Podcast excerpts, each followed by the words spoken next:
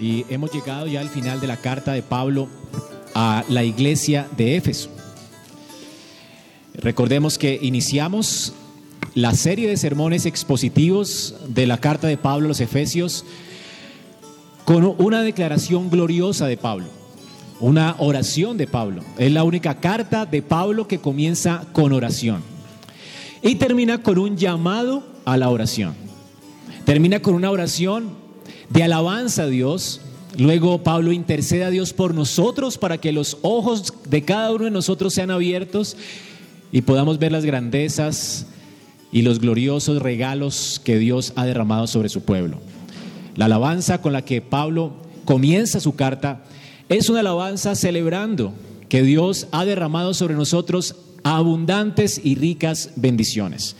Recordemos lo que Pablo había dicho en Efesios 1. Bendito sea el Dios y Padre de nuestro Señor Jesucristo, que nos bendijo con toda bendición espiritual en los lugares celestiales en Cristo. Pablo comienza entonces con una oración dirigida a Dios y nos lleva con esta oración a los lugares celestiales.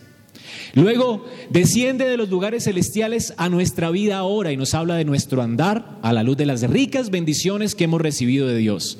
Hermanos, toda nuestra vida realmente es una vida que la, fue iniciada por Dios, nuestra vida cristiana, iniciada por Dios. Dios fue el que nos rescató, nos redimió, nos unió a Cristo, nos salvó, nos amó desde la eternidad, nos escogió para Él. Ahora Pablo en el capítulo 4 nos lleva de las ricas bendiciones que fluyen desde ese trono de Dios a la tierra, al, al, andar diario y constante del creyente. Y nos llama a vivir de acuerdo a esas bendiciones. Es decir, habla acerca de nuestro andar diario. El creyente tiene que caracterizarse por un andar distinto al mundo. Como creyentes, miembros de una iglesia, debemos cada día crecer en, en unidad, en la unidad de la fe, porque hemos sido unidos por el Espíritu de Dios. Tenemos además que ser luz, que andar en sabiduría, la escritura pues nos llama también a vivir llenos del Espíritu de Dios. Y así terminamos nuestro andar en nuestras relaciones. Deben, deben ser una expresión de que hemos sido unidos a Cristo, de que tenemos una nueva identidad en Cristo, como esposos, esposas, siervos, hijos, amos. Todas nuestras relaciones deben ser afectadas por el Evangelio de Cristo. Así que Pablo termina luego, después de habernos hablado de las riquezas en gloria, a nuestro andar, nos permite ver que tenemos también un estorbo para nuestro andar. Y es que definitivamente en esta tierra estamos en guerra. Tenemos que mantenernos en pie de guerra y fortalecernos en el poder de Dios y vestirnos de la armadura de Dios, que tiene que ver entonces, vimos, con el carácter de Cristo. Vestirnos de la armadura de Dios es lo mismo que revestirnos de Cristo y vimos que esta armadura de Dios tenía que ver, Pablo está pensando en el soldado de Isaías, en el Mesías que vendría a salvar a su pueblo y a poner fin al pecado y además a juzgar a sus enemigos. Vimos entonces que vestirnos de Cristo es vestirnos de su verdad, de su justicia, de su evangelio, de la fe, de la salvación y terminamos viendo que tenemos que cargar también con la única arma que nos ha sido dada, la única arma suficiente, todopoderosa y ofensiva para poder hacer frente al enemigo, que es la espada del Espíritu, la palabra de Dios. Así que es la palabra de Dios nuestra única arma ofensiva para defendernos contra las acechanzas del diablo. Pablo nos advierte entonces que nuestro andar no será fácil y que la única manera de hacer frente al enemigo en medio de nuestro andar es echando mano del poder de Dios y de la armadura de Dios. Hoy veremos que, aun cuando se nos llama a estar firmes ante el enemigo, Pablo termina llamándonos a postrarnos delante de Dios en oración. Noten la transición de la carta. Comienza en lugares celestiales. Luego nos habla de nuestro andar como creyentes.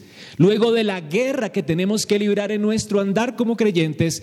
Y Pablo termina su carta de rodillas, humillándonos. Hermanos, esta eh, palabra que tengo para ustedes en esta mañana o que tiene el Señor para ustedes en esta mañana tiene que ver con esto, con la humillación, con la oración. Pablo nos llama a orar, aunque tenemos que estar de pie delante del enemigo y, tenemos que permanecer así en pie y firmes hasta el final. No será posible permanecer así si no vivimos postrados de rodillas delante de Dios. Y cuando hablo de postrados no solamente hablo de una posición, ¿verdad? Porque vamos a ver que el andar del creyente debe ser una constante humillación. Más bien hablo de una constante humillación delante de Dios, de una dependencia de Dios. Así que, resumiendo todo lo que hemos visto hasta aquí de la guerra espiritual, no podemos triunfar en la batalla contra el enemigo con nuestra propia fuerza. ¿Necesitamos la fuerza de quién? Del poder de la fuerza de Dios. Tampoco podemos pelear con nuestros propios recursos. El Señor nos ha equipado con una armadura, así que necesitamos pedir eh, esta armadura. Y mucho menos podemos, como vamos a ver hoy, confiar en nosotros mismos. Necesitamos depender completamente de Dios en oración. Orando, dice Pablo aquí, versículo 17, b 18, orando en todo tiempo con toda oración y súplica. Orando es un verbo que está en participio, es algo que tenemos que hacer constantemente y es un participio, lo que quiere decir es que está modificando algunos verbos de toda una oración. Los verbos que está modificando este orar es fortaleceos y vestidos de toda la armadura de Dios. Pablo nos, nos da dos órdenes, fortalecidos, fortaleceos en el poder de la fuerza del Señor y vestidos de toda la armadura del Señor. ¿Y cómo hacemos esto, Pablo? Pues orando, orando. Hermano, la única manera de fortalecernos con, la, con el poder del Señor, la única forma de revestirnos de Cristo es orando, orando. Necesitamos entender que la oración es la llave para el almacén de todas las provisiones que Dios nos da, su poder, su fortaleza y a Cristo. Es orando, es pidiendo. La escritura nos dice en Judas que no tenemos por qué. Porque no pedimos. Debemos pues en humildad reconocer que somos débiles y que tenemos necesidad de, de Dios para lidiar con la lucha espiritual a la que hemos sido llamados. Recordemos que la semana pasada Vimos cómo en el Antiguo Testamento se nos llama a pelear contra la simiente de la serpiente o contra la simiente y su, y su simiente. Y esta guerra comenzó en Génesis 3. 3.15 nos habla de esta guerra constante que va a librar la simiente de la serpiente y la simiente de Dios, es decir, la iglesia. La iglesia siempre ha tenido una guerra constante con la simiente de Satanás. Y en el Antiguo Testamento vimos que Dios le ordena pelear al pueblo a su pueblo, a la iglesia del Antiguo Testamento, esta guerra con una espada física. Israel es llamado, después de ser liberado de Egipto, a quitar todo lo profano de la tierra donde Dios les va a introducir, es decir, de la tierra de Canaán. Es la espada física la que tienen que usar ellos. Ahora, esta guerra que ellos tenían que librar era una guerra santa, porque Dios lo había ordenado, ellos no podían dejar a nadie vivo en esta tierra y ellos fueron llamados a, desarraigar entonces las cosas profanas. Vimos además que en esta guerra eh, Israel obviamente pues no cumplió con su cometido de manera perfecta. Dejaron enemigos en la tierra y luego fueron para ellos un problema. Pero quisiera notar en esta mañana que, que notaran algo en Éxodo 17 del 8 al 13. Cuando Moisés está peregrinando por el desierto y está cumpliendo con el llamado de Dios de desarraigar a las naciones de la tierra y usando, y usando la espada, Josué está peleando las batallas de Dios. Mientras Josué está peleando las batallas de Dios, vamos a notar que Israel no podría librar esta guerra santa con sus enemigos sin la oración. Es decir, en el pacto que Dios concertó con Israel, Dios quiere, en primer lugar, tener intimidad con su pueblo y quiere que su pueblo dependa completamente de él, aún para la guerra. Israel no tenía por qué depender de estrategias militares, sino del poder de la fuerza de Dios. Israel tenía que vivir en dependencia de Dios, en obediencia a Dios. Y tenían que vivir relacionándose con Dios, dependiendo de Dios, rogando a Dios para que les librara de sus enemigos. Era así como ellos tenían que pelear las guerras santas. Y de hecho Israel ganó muchas guerras de una manera sobrenatural, porque oraron a Dios y Dios les guió con estrategias que, bueno, si la usaran nuestros militares hoy serían muy locas, ¿no? Como usar trompetas para que las unas murallas caigan, eh, darle vueltas, siete vueltas a unas murallas, ¿verdad? Para vencer a sus enemigos. El ángel de Jehová no más mató ejércitos completos, simplemente porque ellos oraron y clamaron a Dios y Dios les escuchó y peleó Jehová por ellos. Así que hermanos, vamos a ver que las batallas de Jehová se ganan de rodillas. Y esto es lo que nos enseña Éxodo 17 del 8 al 13.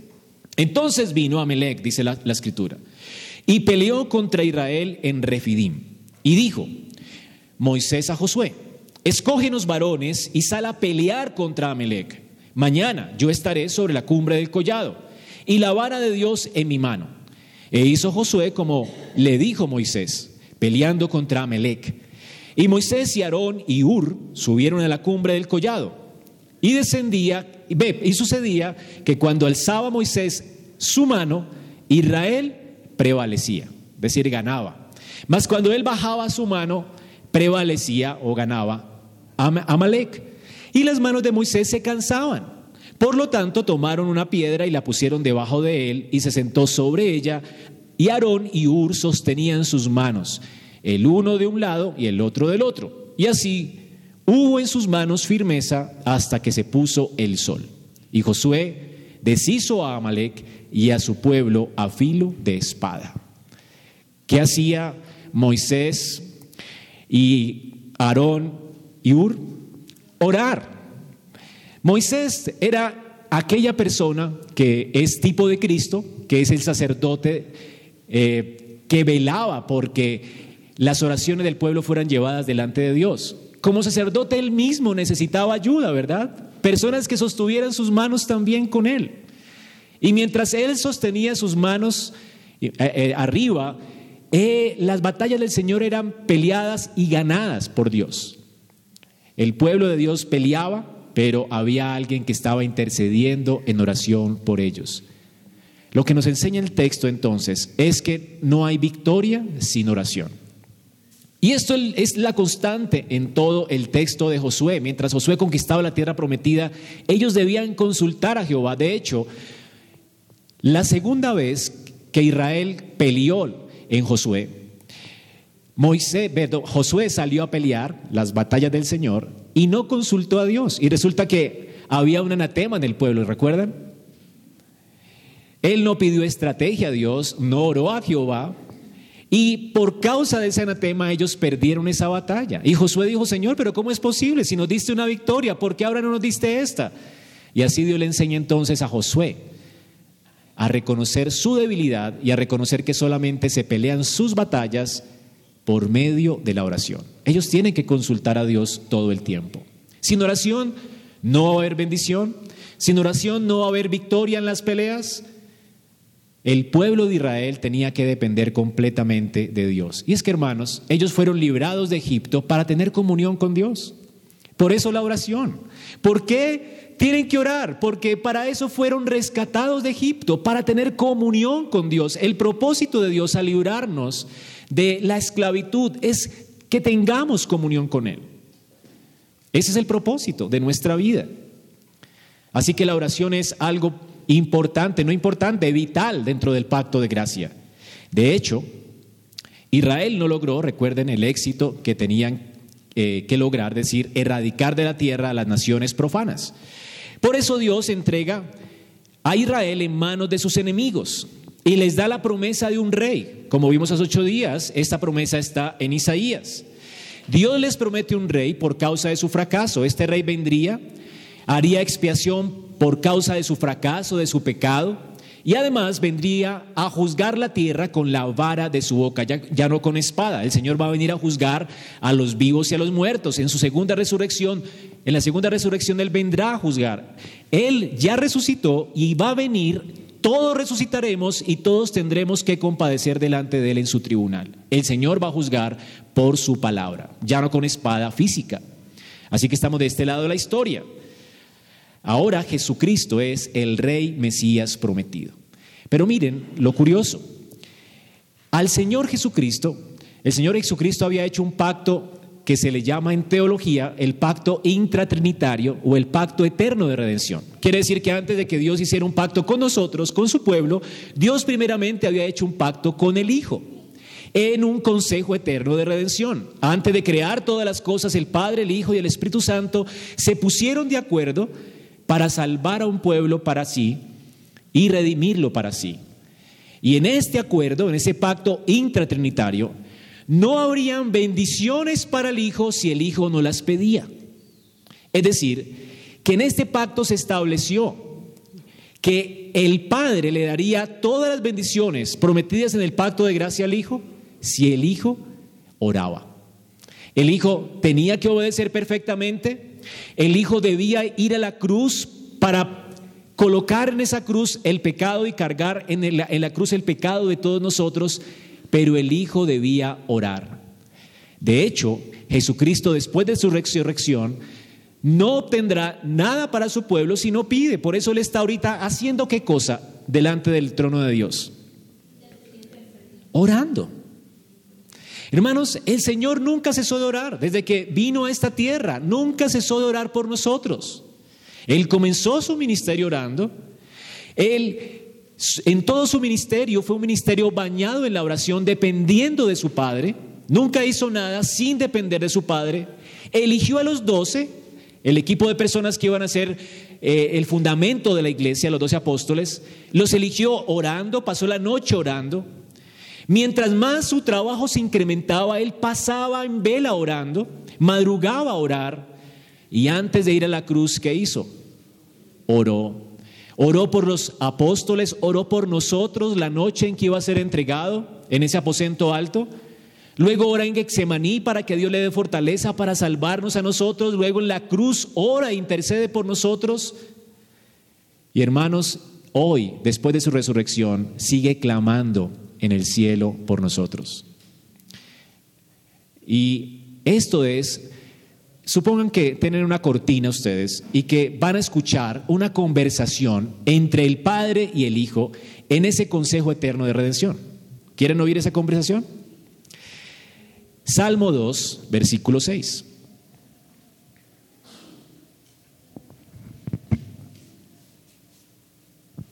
Miren este diálogo entre el Padre y el Hijo. Yo he puesto mi rey sobre Sión, mi monte santo. Y aquí está el decreto del Consejo Eterno de Redención. Yo publicaré el decreto. Jehová me ha dicho. ¿Quién está hablando aquí? De repente David deja de hablar y aquí está hablando alguien más. David está escuchando una conversación entre el padre y el hijo. Y el hijo comienza a hablar, yo publicaré el decreto, Jehová me ha dicho. ¿A quién? Al hijo. Jesucristo está hablando aquí. Mi hijo eres tú. Yo te engendré hoy. Pídeme y te daré por herencia las naciones de la tierra y como posesión tuya los confines de la tierra. Los quebrantarás con vara de hierro, como vasija de alfarero los, los desmenuzarás Ahora pues, oh reyes, sed prudentes. Aquí vuelve a hablar David de nuevo, ¿verdad? Después de habernos corrido la, cortina del Consejo Eterno de Redención, David vuelve a hablar y, y, aconseja a los reyes de la tierra. Miren la conversación que el Padre y el Hijo tuvieron. El Señor va a venir a juzgar un día, el Señor va a quebrantar las naciones con vara de hierro, las va a desmenuzar. Él va a recibir como posesión suya las naciones y los confines de la tierra. El Señor le va a entregar todo al Hijo ¿Y por qué? Dice aquí, pídeme y te daré por herencia las naciones. ¿Cómo el Hijo iba a recibir por herencia las naciones? Pidiendo. Dentro del Consejo de Redención está determinado que no va a haber bendición sin oración. El Hijo tiene que pedir al Padre todo. Por eso Él está intercediendo por nosotros ahora, para que nosotros podamos llegar hasta el final y estar firmes. Hermanos, si usted llega firme hasta el final es por la intercesión principalmente de Cristo. Él es nuestro intercesor. Él está pidiendo al Padre por ti ahora. El ministerio de Jesús entonces es un ministerio de oración, es parte del pacto de gracia. La oración es vital dentro del pacto de gracia. No hay manera de permanecer firme sin la oración. No hay manera de permanecer firme sin la intercesión de Cristo. Así que la oración es parte de las estipulaciones que Dios dio a su pueblo y a su Hijo para recibir todas las bendiciones que Él prometió bajo el pacto de gracia. Es la forma en que el Hijo recibe las bendiciones y es la forma en que el Hijo nos pide a nosotros que recibamos las bendiciones. El Hijo nos manda a orar en su nombre. ¿Por qué en su nombre? Bueno, porque nosotros no merecemos nada. Él fue quien ganó todo para nosotros. Él hizo méritos viviendo una vida obediente al Padre y Él fue la cruz llevando por nosotros la culpa de nuestros pecados. Jesucristo es el único que merece todas las bendiciones del pacto, porque Él es el siervo obediente de Jehová y nosotros que hemos creído en Él, estando representados en Él, estamos llamados también a pedir para recibir lo que Él ya recibió para nosotros. Así que hermanos, por eso, cuando el Señor dice en su palabra que Él derrama sobre nosotros su espíritu, Él lo derrama para darnos la capacidad de recibir gracia y de orar. ¿Quieren escucharlo esto de boca de Dios? Vamos a Zacarías capítulo 12, versículo 10.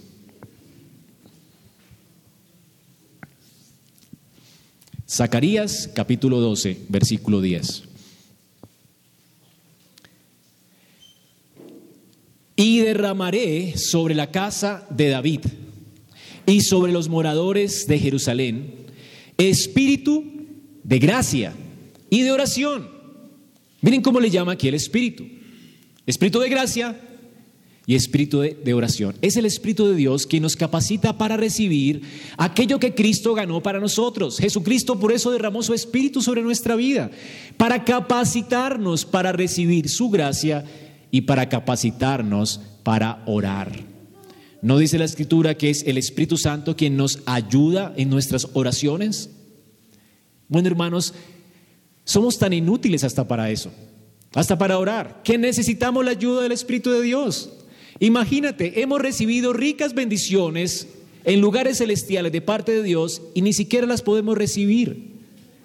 Necesitamos ser capacitados por el Espíritu para recibir esta gracia y para recibir esta gracia cada día y heredarla. Por eso el espíritu de gracia también es el espíritu de oración. ¿No es interesante, hermanos? Dios nos ha dado estas bendiciones y es la oración la llave para recibirlas de parte de Dios. La oración, pues, es indispensable para el pueblo de Dios. Si somos un pueblo pactual, que estamos unidos a Cristo, y estamos en pacto con Dios, la oración es vital para la iglesia. Sin oración, nosotros no creceremos en santificación. Sin oración, nosotros no prevaleceremos contra nuestros enemigos. Sin oración, la iglesia no será una. No vivirá en unidad. Sin oración, nuestra familia, ¿verdad? No crecerá de acuerdo al propósito de Dios en Cristo. Hermanos, sin oración, somos inútiles. El Señor por eso mismo dijo, sin separados de mí, nada podéis hacer.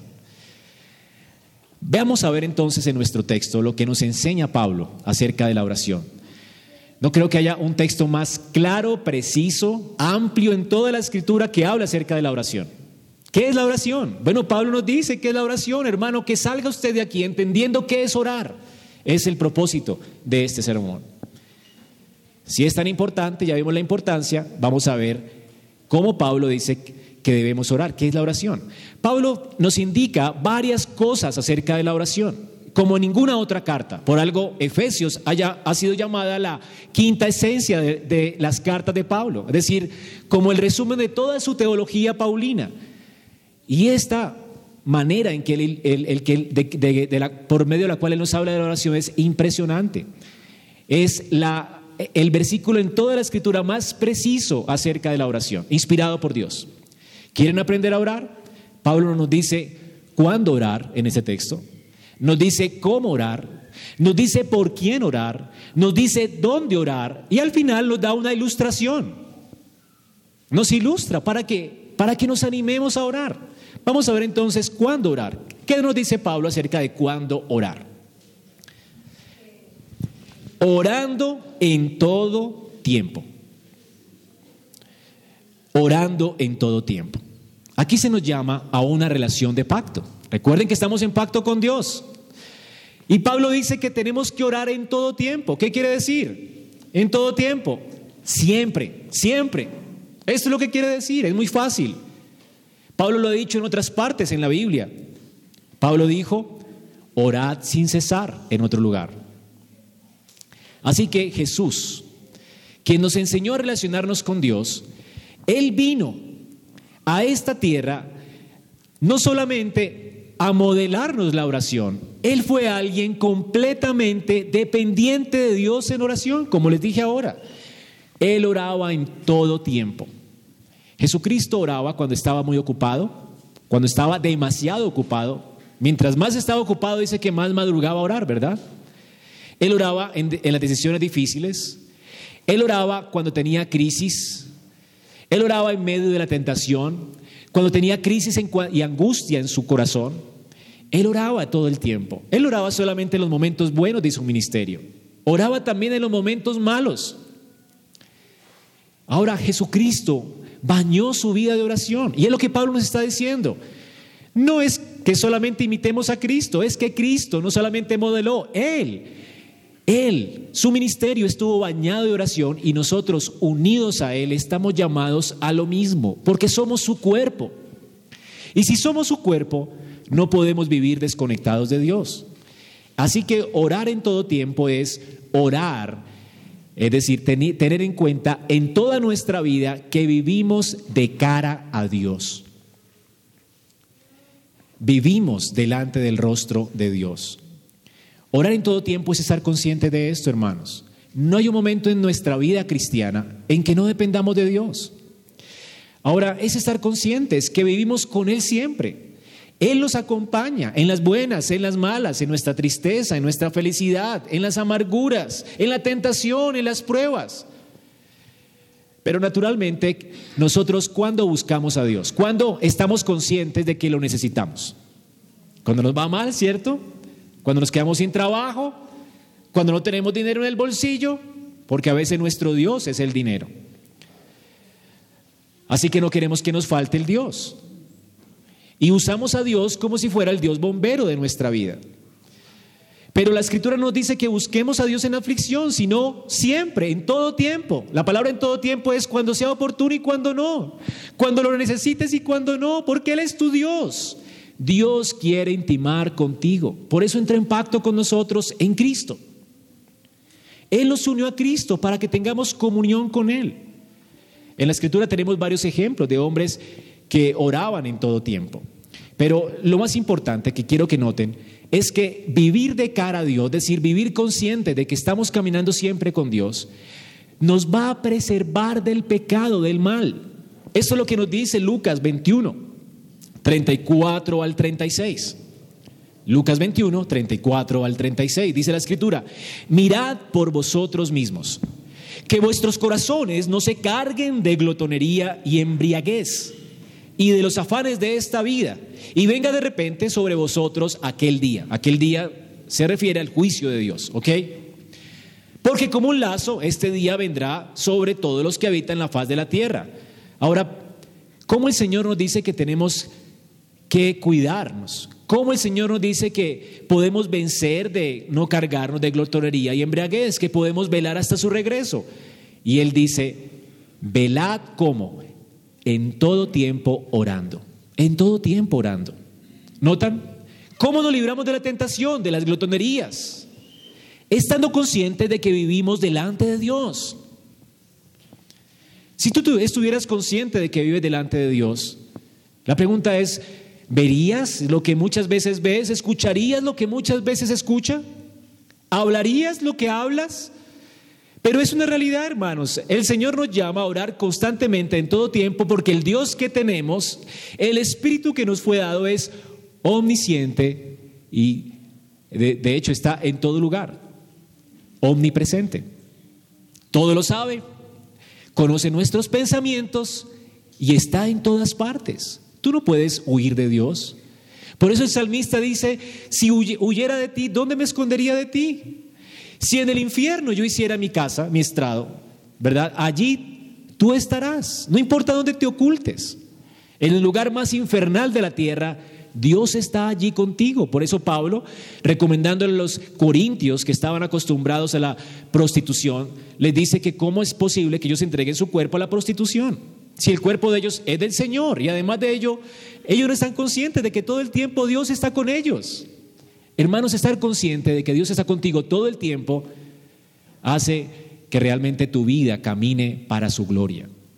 Que comas, como dice la Biblia, y bebas para la gloria de Dios. Cosas tan ordinarias como comer y beber. Que lo tengas en cuenta aún para eso. Esto es vivir delante de Dios. Pablo nos llama a ser diligentes en esta tarea. En primera de Tesalonicenses 5:17, él nos dice, oren sin cesar. Oren sin parar.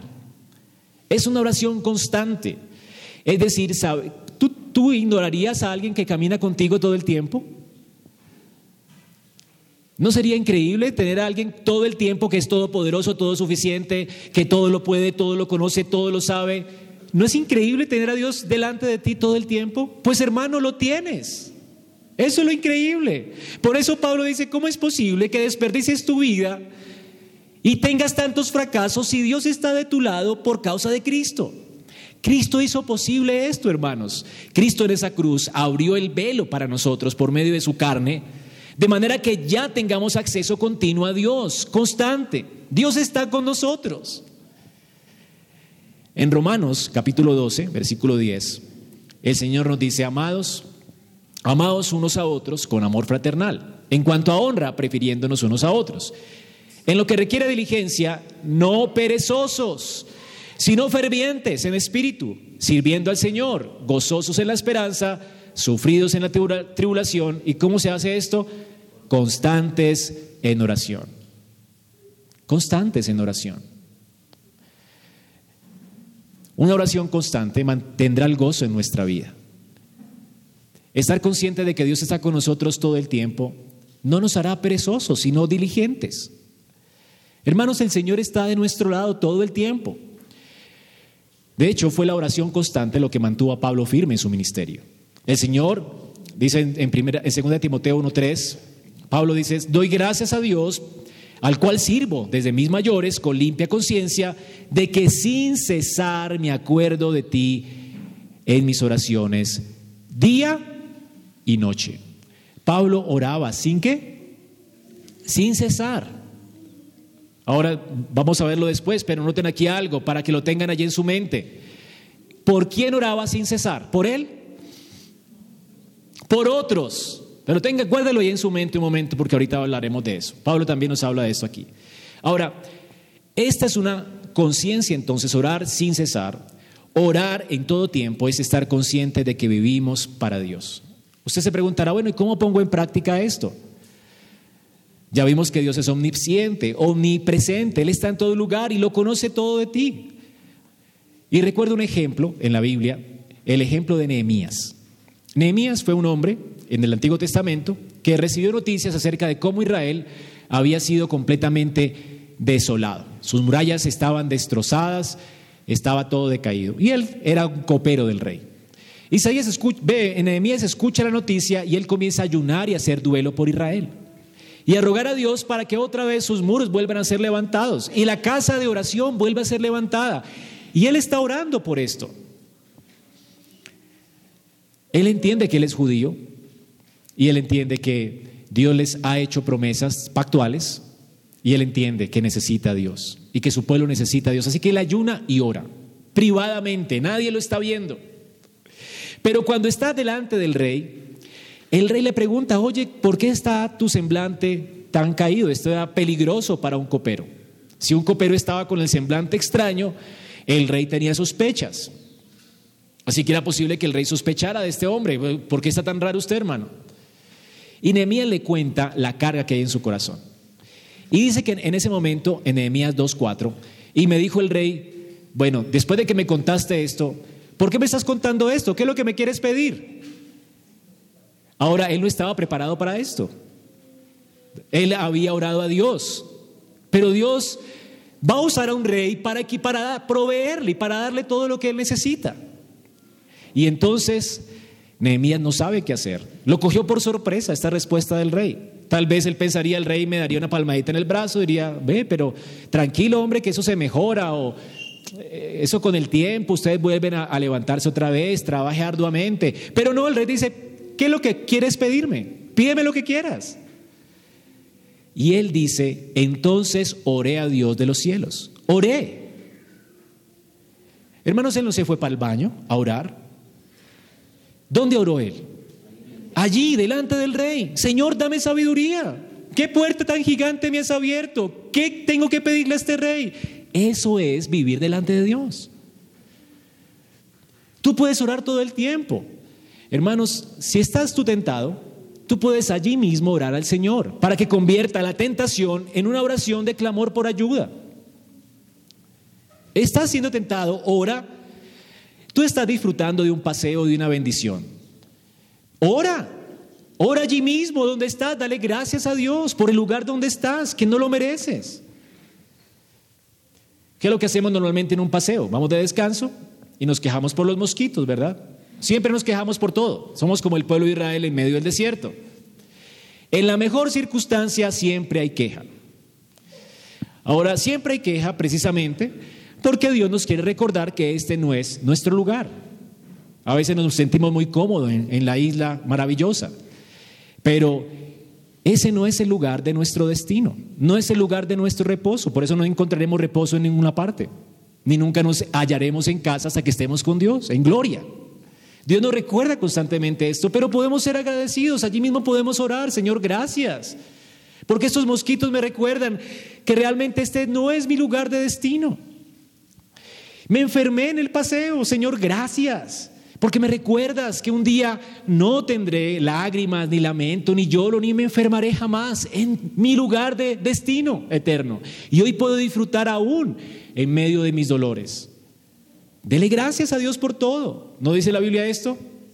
Así que estás viviendo alguna circunstancia mala, ora al Señor. ¿Tienes un pecado en tu corazón? Ora a Dios, Señor, corrígeme, muéstrame la idolatría de mi corazón. ¿Ves que estás conversando con alguien y notas que estás sin Cristo por sus palabras? Bueno, ora por él primero, Señor, mientras Él te está hablando allí, ¿verdad? Que tú ni quieres escucharlo por las cosas que dice. Señor, convierte a esa persona. Dame oportunidad para hablarle de ti. Quebranta su corazón. Ora por él mientras habla. Allí está Dios contigo. Así que Ora en todo tiempo. ¿Tienes problemas? Ora al Señor para que te dé sabiduría. Tienes que tomar decisiones allí mismo. Ora al Señor. Tienes que tomar decisiones trascendentales. Ayuna y ora al Señor. Orar en todo tiempo. ¿Estás trabajando en tu computador? ¿Es un día ordinario donde nada pasa más que trabajar? Ora al Señor para que en ese día ordinario tú aprendas a glorificarte y a gozarte en tu trabajo. Que lo hagas para, tu, para su gloria que no gastes el tiempo de la empresa que te está pagando a ti para trabajar cierto tiempo, que puedas aprovechar el tiempo y trabajar y ser productivo para la empresa que te contrató. Ora Dios, Señor, hazme productivo, dame entendimiento de cómo puedo hacer mejor las cosas. Ora Dios, hermanos, esto es orar sin cesar. Y el Señor mismo modeló todo el tiempo esto, dependencia. Así que un creyente, dice Lloyd Jones, nunca debe resistir el impulso de orar. No es cierto que si tú eres creyente tú quieres orar.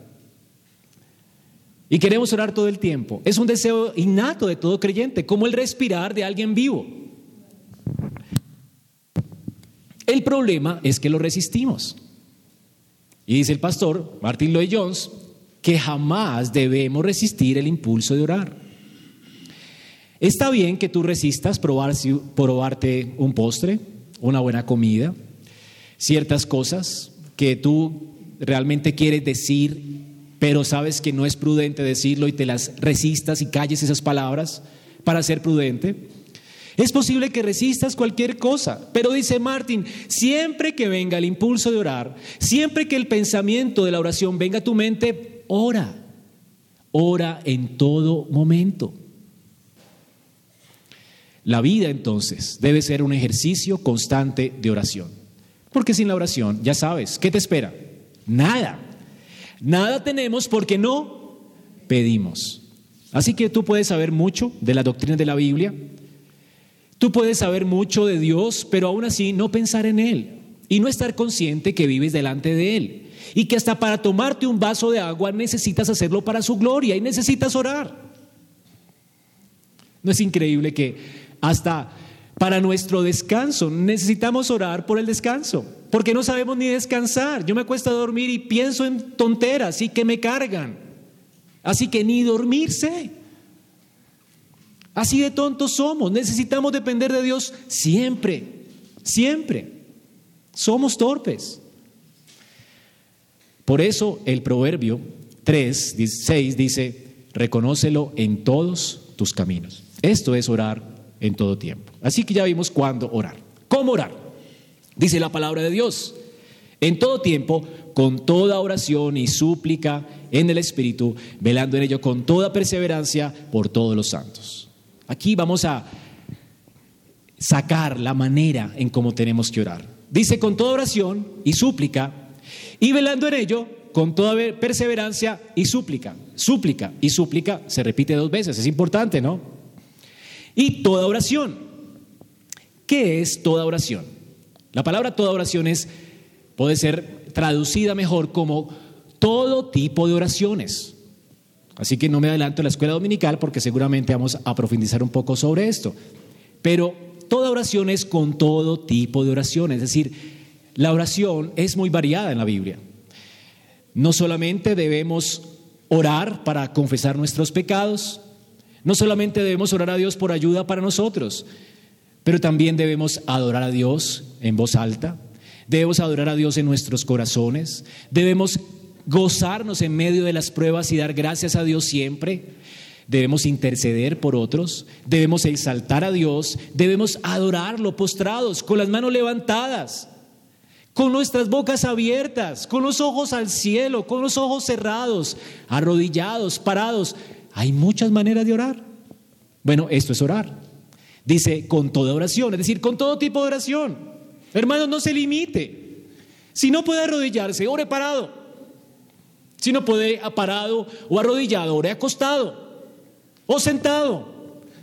Pero ore en todo tiempo. De todas las maneras posibles. Si está confesando, no crea que la oración es solo confesión de pecados, no recite oraciones. Ore también por la gente que está a su lado.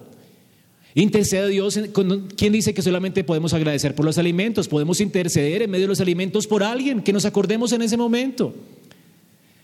Así que no solamente podemos agradecer, podemos interceder en la comida. Y lo que quieras es orar de las muchas maneras en que podemos orar y que la Biblia nos dice que podemos orar. Hay muchas formas de orar. Pero también nos habla de súplica. Súplica. Súplica es una acción más específica en la Biblia. Oración es todo tipo de oraciones. Y súplica es una oración específica por algo específico.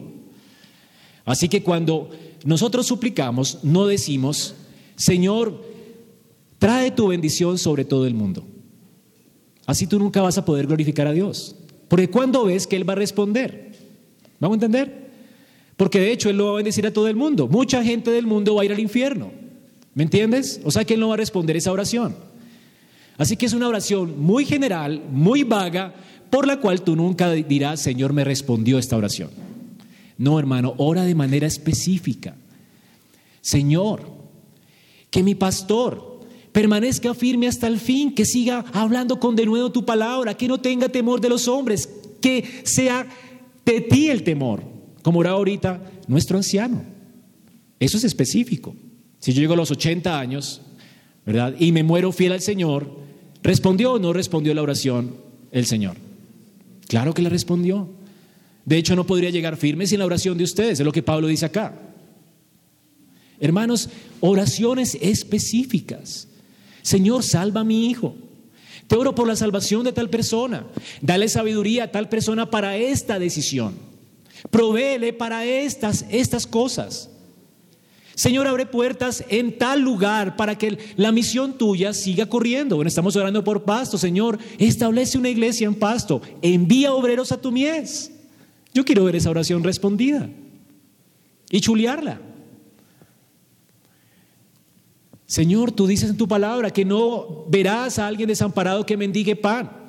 Dale un trabajo. Está orando por el trabajo de Leonardo. No sé si usted oró por él, pero chulié esa oración. Señor, provéele. ¿O no? Específica. Eso es súplica. Súplica. Además dice, velando en ello con perseverancia. Así que debemos orar y suplicar velando. ¿Qué significa velar con perseverancia? Velar es estar atento a la respuesta, estar despierto. Y de hecho estar despierto no solamente la respuesta, pero velar también implica que estás despierto a la necesidad de otros. Esto es velar. Así que el Señor dice, velad, orad, porque no sabéis cuándo será el tiempo, mas el fin se acerca. Sed pues sobrios y velad, estar entendidos de los tiempos. Así que en primer lugar, velar es estar despiertos, alertas, estar entendidos de los tiempos en que estamos viviendo para saber orar a Dios. ¿Por qué podemos orar? Hermanos, estamos viviendo tiempos peligrosos. Y el tiempo del Señor se acerca. Tienes que ser más específico en tus oraciones. Así que debemos conocer el lugar donde vivimos para saber orar. Una señora que estaba acostumbrada a orar por su, por su familia, después estaba leyendo el periódico a ver dónde encontraba más eh, motivos de oración para ella, porque Dios había respondido muchas oraciones. Así que esto es enterarnos, velar, velar, estar consciente de lo que pasa a nuestro alrededor, en nuestra ciudad, en nuestro país, en nuestra familia, en la iglesia. Velar. Debemos velar, reconocer también velar, reconocer las promesas de Dios también, saber que Dios ha prometido algo y Él lo va a cumplir. Anoche el hermano me preguntaba por qué estaba tan seguro que Dios iba a seguir eh, dándonos crecimiento en la iglesia, en las misiones. Pues porque Dios lo promete en su palabra, esto es velar. Señor, yo estoy velando, yo espero que Dios envíe obreros a su mies, yo espero que Dios traiga más creyentes a la iglesia, yo espero que Dios salve más familias, salve más almas, porque Dios dijo que la mies era qué? Mucha. ¿Y que los obreros eran qué? ¿Y que nos dijo? Oren por obreros para la mies, para que Él los envíe. Yo quiero ver esa oración respondida. ¿Usted no? Así que hermanos, nosotros creemos en las promesas de Dios. Dios nos ha hecho promesas. Velen, velen, conózcanlas. Y para eso tienen que leer su Biblia, hermano. Si usted no conoce la Biblia, ¿cómo sabe cuál es el deseo de Dios? ¿Qué es lo que tiene que pedir? El Espíritu de Dios nos ayuda a pedir por medio de la palabra. Así que debemos suplicar, velando. Ya vimos entonces cuándo y cómo. ¿Cómo orar y cuándo orar? ¿Por quién? Pablo dice, por todos los santos y por mí. Por todos los santos y por mí. Todos, naturalmente, cuando oramos, nos centramos mucho en nosotros mismos. De hecho, esta orden del Señor es un atentado contra nuestro orgullo, un atentado impresionante contra nuestro orgullo. ¿Qué pedimos para nosotros? Rogamos por nuestra prosperidad, rogamos por nuestra vida, rogamos por nosotros y las oraciones están enfocadas en nosotros. Pero Pablo no está diciendo aquí que roguemos por nosotros, sino que roguemos por quienes. Por todos los santos. Naturalmente somos egocéntricos. La oración es una bomba contra el egoísmo. ¿Entiendes lo que está ordenándonos aquí el Señor? No es orar por ti, es orar por otros, rogar por otros. ¿Tú has pasado la noche llorando y suplicando a Dios por otros? Eso es lo que está diciendo Dios aquí, que roguemos por otros rogar, suplicar a Dios por la vida de nuestros hermanos. Somos entonces llamados a velar y a rogar por otros. ¿Cómo? ¿Con qué tipo de oración? Pablo dice, ¿y por mí? ¿Para qué, Pablo? Aquí nos da un ejemplo, una ilustración. A fin de que al abrir mi boca me sea dada palabra para dar a conocer con de nuevo el misterio del Evangelio. Y le dan un dato, por el cual soy embajador en cadenas. Es decir, que estaba como. Soy embajador de Cristo, pero en cadenas. Es una eh, dicotomía, porque un embajador normalmente no está en una nación preso, él tiene que ser juzgado en su nación. Pero Pablo, siendo un embajador, está en cadenas en Roma, está preso. Sin embargo, él no se está quejando y no dice que lo suelten, oren por mi liberación, no, él dice, oren para que en la cárcel Dios me siga dando valor para compartir el Evangelio a los soldados que me tocan de turno. Y que yo no desmaye haciendo esto. Y que no me queje en medio de mi cárcel, en la cárcel. Que con las circunstancias no me derriben a mí. Que yo sea agradecido. Ahora, hermanos, Pablo no pide que oren por libertad. Así que hasta nos dice qué tipo de oraciones pedir. Es que se le quebró la piernita, oren por la piernita. Oren por tal cosa. No, Dios quiere hacerte partícipe de algo más glorioso que tu salud, porque tu salud no importa. De hecho, la salud tuya va a ser completamente restablecida en gloria. Aquí nos enfermamos. En este mundo tendremos aflicción. ¿Ok? Pero el Señor nos ha hecho participantes de su gloria y de sus planes eternos y gloriosos. Por eso, ¿por qué tenemos que orar? El Señor dice que pidamos que venga qué? su reino a la tierra. Venga a nosotros su reino. Es el primer, la primera cosa que pedimos en la oración que el Señor nos mandó. Así que el Señor nos invita a participar de su reino, clamando para que su reino venga a la tierra. ¿Y cómo pedimos que su reino venga a la tierra? Orando por nuestros pastores, como Pablo dice que oren por él, Señor, que sigan hablando con denuedo, como deben hablar. Que ellos se apeguen a tu revelación. Pablo oraba por revelación. Pero nosotros debemos orar para que los pastores se apeguen a la revelación que ya fue escrita. Así que hermanos, Pablo entiende que él es vulnerable. Pablo, el campeón de la fe, dice que él no puede sin la oración de otros. Él como Moisés entiende que sus manos tienen que estar en alto por la ayuda de otros. Solo podemos estar rendidos a Dios por la ayuda de otros hermanos. Así como Moisés necesitó ayuda, Pablo necesitaba ayuda. Cristo no necesitó nuestra ayuda. Pero Él sí, yo sí. Así que hermanos, al igual que Pablo, les recomiendo que oren por nosotros, por los ancianos de su iglesia. Oren para que nos mantengamos firmes en la palabra que hemos recibido. Oren por nosotros. Somos débiles criaturas, dependientes. Y somos dependientes de tu intercesión. Nuestras manos no estarán en alto si tú no oras. Y fracasaremos, fracasaremos como pastores, fracasaremos como ancianos si no oras. Yo no entiendo por qué la iglesia después se queja porque el pastor tal cayó en pecado, el pastor tal se torció y cayó. Y, son rápidos para criticar, y son rápidos para tirar bombas, y son rápidos para humillarlos, pero no para orar. ¿Por qué no oras antes? Oraciones preventivas son mejor que críticas después, ¿verdad? destructivas. Ora, ora por tus pastores, ora por el presbiterio, ten tu lista de oración para que Dios los afirme en el ministerio, para que no caigan en, hipocresía, para que no caigan en, tentación, para que su fe no falte, para que lo, que predican lo apliquen. el ministerio tiene muchas tentaciones, así que hermanos, debemos orar y orar por otros. Nuestra oración debe estar centrada en otros. Y esto dice la escritura en Primera de Samuel 12:23. Así que lejos sea de mí que peque yo contra Jehová, cesando de rogar por vosotros. Este hombre era un sacerdote del Antiguo Testamento. El Espíritu de Dios lo equipó para ser sacerdote del Antiguo Testamento. Pero en el Nuevo Testamento, ¿sobre quién vino el Espíritu de Dios para equipar como sacerdote? Sobre el pastor de la iglesia, ¿verdad? sobre toda la iglesia.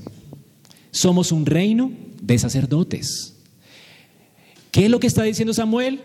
Que él pecaría si dejara de rogar por la iglesia. Hermano, es un pecado que tú dejes de orar por tus hermanos. Es pecado. ¿Entiendes? Es lo que está diciendo Samuel. Es lo que dice la palabra de Dios inspirada. Lejos esté de mi pecar contra Dios que yo deje de orar por ustedes. Es pecado que tú dejes de orar por tu pastor, por tus ancianos y por tus hermanos en la iglesia. Es un terrible pecado de egocentrismo. Me, encantó un ejemplo que pone MacArthur acerca de lo que cuentan los historiadores en la Guerra Civil de España. Dice que en la Guerra Civil de España abundaban en todo lugar las clínicas psiquiátricas. Mucha gente estaba allí metida sufriendo de neurosis. Cuando comenzó la guerra, dice el historiador, hicieron un estudio psicológico de los efectos de la guerra civil española.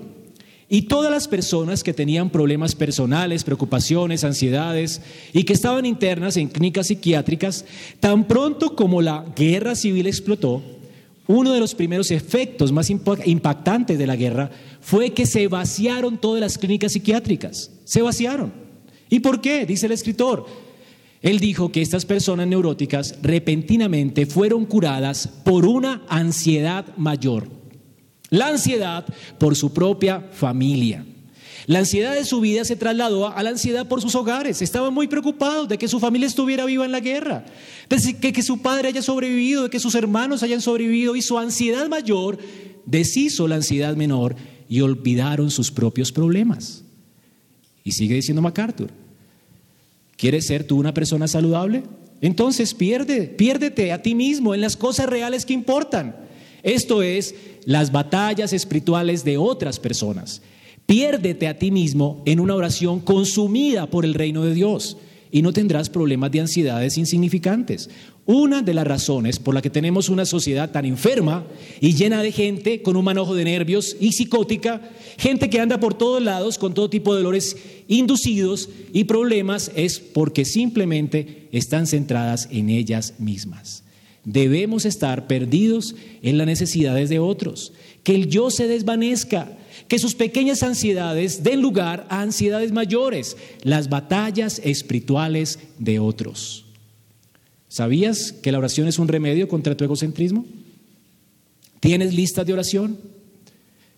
De esta manera, dice Pablo, intercediendo por otros, estamos realmente unidos a Cristo, porque ¿qué hace Cristo en el reino? ¿Por quién oró él antes de marcharse a la cruz? ¿Por quién oró él mientras estaba en esta tierra? No fue por nosotros. A Jesús le importó su vida. Dice que él menospreció su vida hasta la muerte. A él le importaba su vida, la menospreció hasta la muerte por amor a nosotros.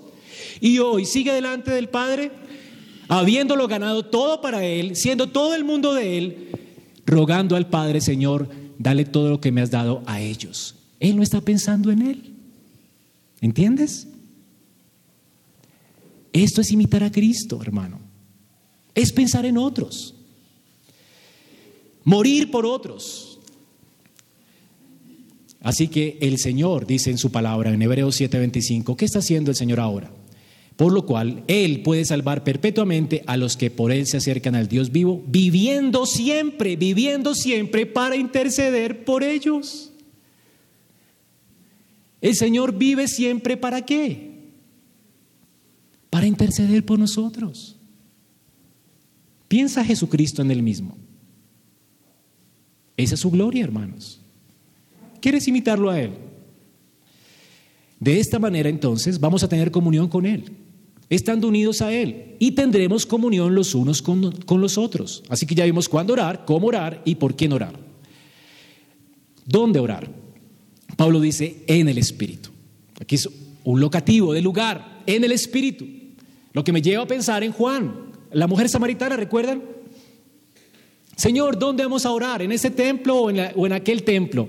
Y el Señor que le dice, vendrá el tiempo cuando los verdaderos adoradores buscarán al Padre, ¿cómo? En espíritu. ¿Ve cómo? En verdad y en espíritu. El lugar ya no importa. ¿El lugar dónde es? En el espíritu. Debemos orar en la esfera del espíritu. Es decir, ¿qué es en la esfera del espíritu? Nosotros habitamos en esta esfera. Si salimos de esta esfera, ¿verdad? Ya morimos. Vivir en la esfera del espíritu es que estamos orando siendo sostenidos por Él, en Él. Según dice Él, esto es orar en el Espíritu. De hecho, orar en el Espíritu es lo mismo que orar en el nombre de Cristo, en el nombre de Jesús o en su nombre. ¿Por qué nosotros estamos llamados? Dice que todo lo que pidiereis al Padre en mi nombre, lo recibiréis. Fue lo que ordenó el Señor, ¿verdad? ¿Qué es orar en el nombre de Jesús? Bueno, es lo mismo que orar en el Espíritu. ¿Qué nos dio Jesús para que oráramos en su nombre? Su espíritu. Tú no podrías pedir a Dios por tu propia cuenta porque tú no mereces sino el infierno. Nosotros pedimos a Dios por los méritos de Cristo.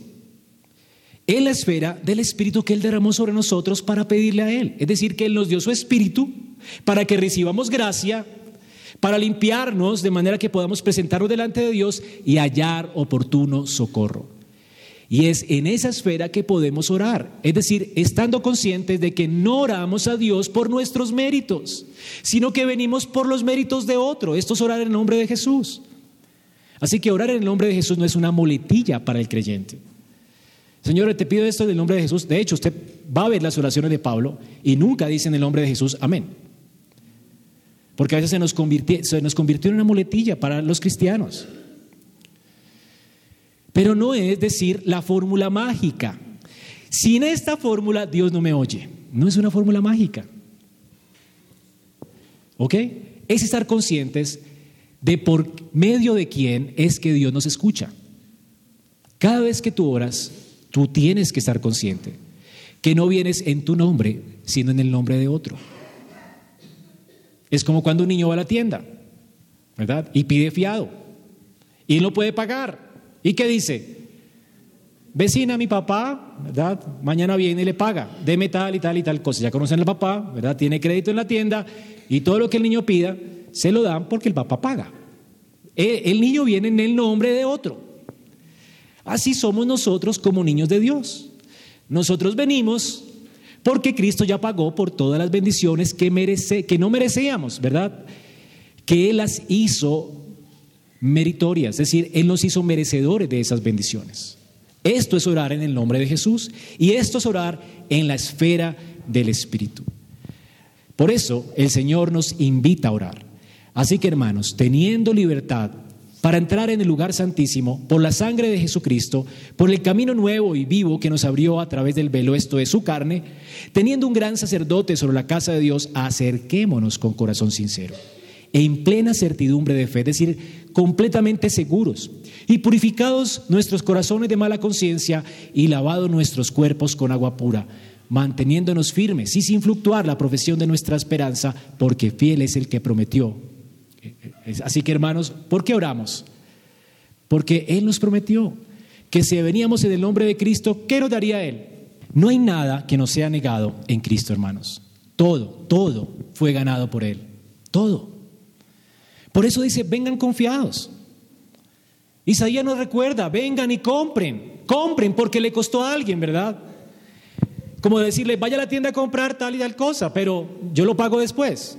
Esa es la idea. Bueno, Cristo lo pagó todo antes. Cristo derramó su sangre y dejó un depósito para que tú reclames todo el tiempo, todo el tiempo, para que lo reclames comprándolo. ¿Por qué? Porque le costó a Él su sangre. Cristo dio la vida en la cruz por nuestros pecados para hacernos merecedores de todas las bendiciones del pacto de gracia. Y Cristo las está, está rogando al Padre que nos las dé a nosotros. Y el Padre nunca le negará nada al Hijo. No, delante del Padre no está la Virgen, no están los santos, solo está Él, Él solo, solo Cristo. Él es el único intercesor delante de Dios por nosotros. Y Él está rogando para que todas las bendiciones que Él ganó ahora sean derramadas sobre su pueblo que pide, que pide en su nombre. Esto es pedir en el nombre de Jesús. En conclusión, hermanos, si tenemos que pelear esta batalla, esta guerra espiritual. Debemos orar. ¿Cuándo? En todo tiempo.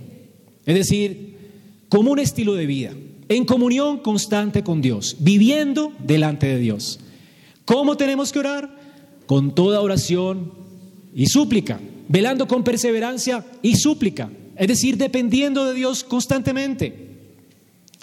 ¿Y por quién orar? Por todos por todos los santos, incluidos tus ancianos, tus pastores. La obra de Dios en todo lugar. Conoce iglesias. Si ves que un pastor está predicando fielmente, ora por él. Y todo hermano que conozcas, ora por él, mételo en tu lista de oración, pregúntale cómo orar. ¿Dónde orar? En el Espíritu, en el Espíritu, para que así Dios sea glorificado. Y tienen que saber algo, hermanos, así es que se gana la guerra espiritual. De nada sirve la armadura de Dios y el poder de Dios si tú no lo recibes en oración.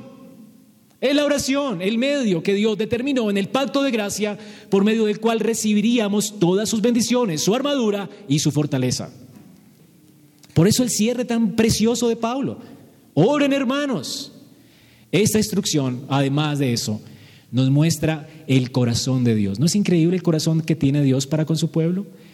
¿Por qué está interesado Dios según vemos en este texto? ¿De qué está interesado Él? De que tú le conozcas, de que conozcas su increíble poder y fortaleza, de que le conozcas íntima, profundamente, personalmente, para que confíes en Él. Y además, qué glorioso es Dios que quiere hacerte participar de su reino a través de la oración. Dios ha decretado en su pacto de gracia que no pasará nada en esta tierra si tú no oras. Nadie se salvará si tú no oras. Dios te ha hecho partícipe de esto. Y nadie se salvará si tú no predicas. A Dios le plació hacer esto, vencer con la debilidad nuestra, vencer con gente débil para su gloria. Somos gente débil que dependemos de Él en oración, que le pedimos a Él en oración.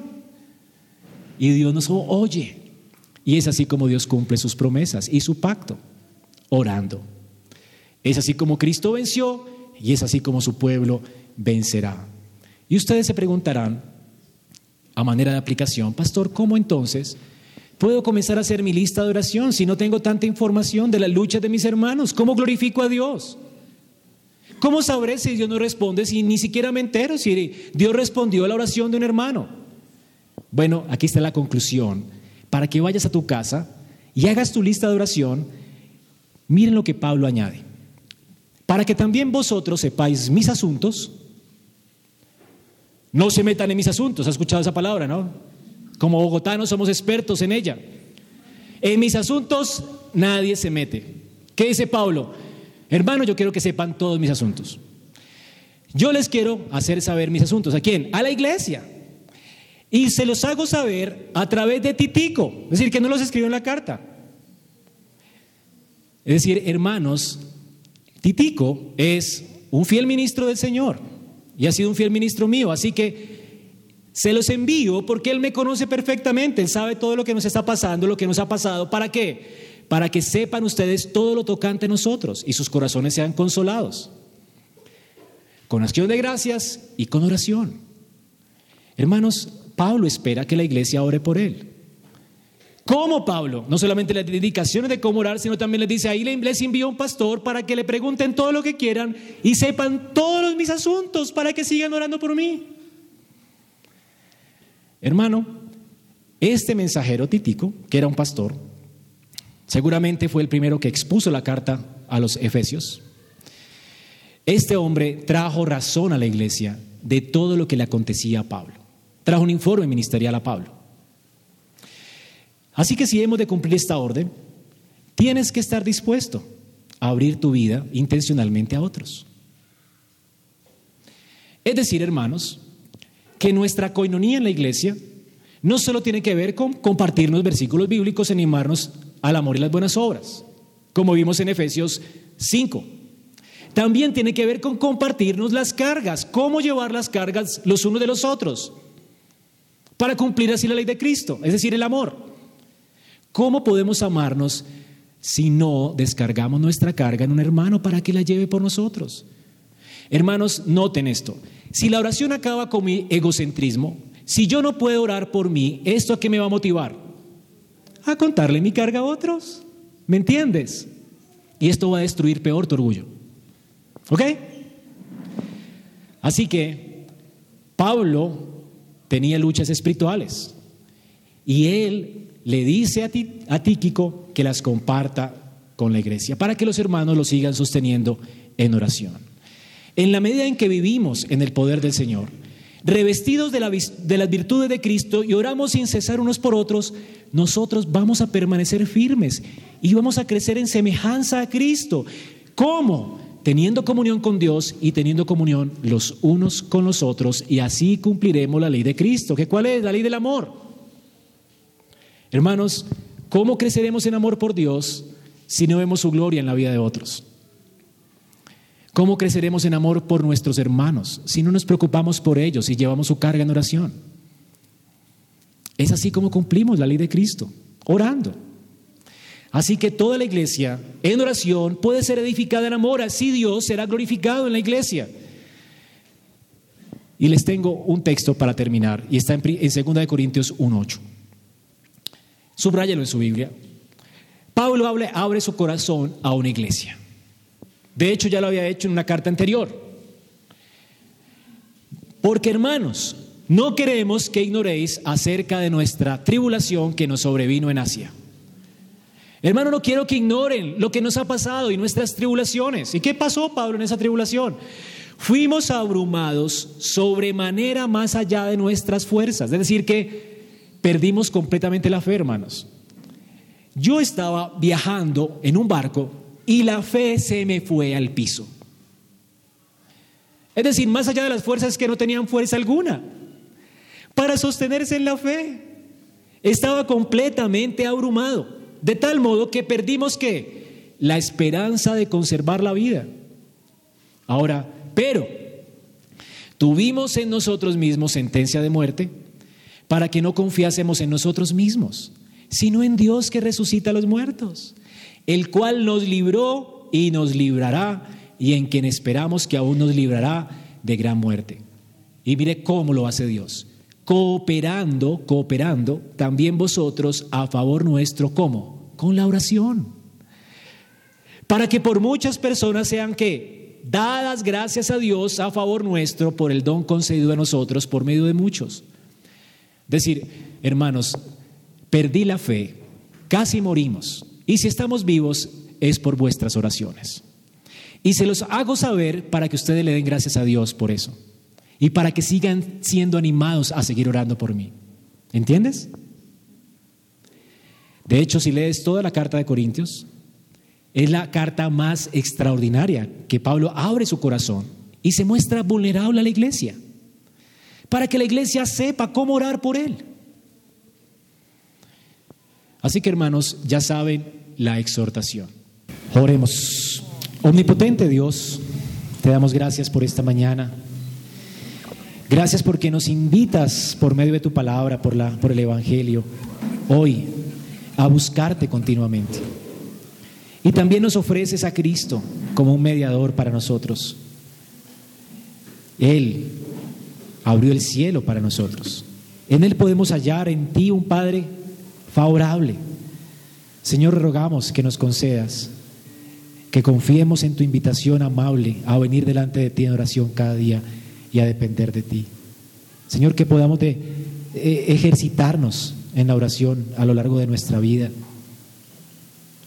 Señor, son tantos los males que nos perturban, que tenemos en nuestra vida y tantas cosas que nos angustian, que nos oprimen. Rogamos que nos permitas que nos sintamos movidos cada día a invocarte con seriedad. Y a la vez, Señor, que no nos cansemos jamás de este ejercicio, que nos ayudes a despojarnos de nuestro egocentrismo y, a orar por otros. Y que después de haber sido escuchados por ti, podemos realmente gozarnos en tu respuesta. Señor, y gracias porque un día serán nuestras oraciones las que nos, nos, hagan permanecer firmes hasta el final y un día podamos estar delante de ti en tu reino y gozar de esa salvación que tú nos has prometido y por la cual hoy podemos orar. Gracias, Señor. Gracias por Cristo, por tu Espíritu que nos ayuda en nuestra debilidad, que aún convierte nuestras oraciones, que a veces no son de acuerdo a tu voluntad y que son muchas veces tontas, las convierte en oraciones buenas, las transforma para que suban delante de la presencia de Dios como olor grato. Así que no hay manera que perdamos cuando oramos. Ya sea que oremos bien o mal, tenemos el Espíritu de Dios que hará que toda nuestra oración sea buena y agradable delante de ti. Es lo que nos dice tu palabra. Ayuda a mis hermanos a perder todo temor, a acercarse a Dios, porque tienen un intercesor que es Cristo y tienen el Espíritu de Dios en sus vidas, que escucha todas sus oraciones, las pone en su redoma y hace que sean olor grato y agradable a Dios. Gracias Señor, porque te compadeces de todas nuestras debilidades Permite pues que corramos a ti cada día en oración, creyendo, para que recibamos. Te pedimos esto en el nombre de Cristo Jesús. Amén.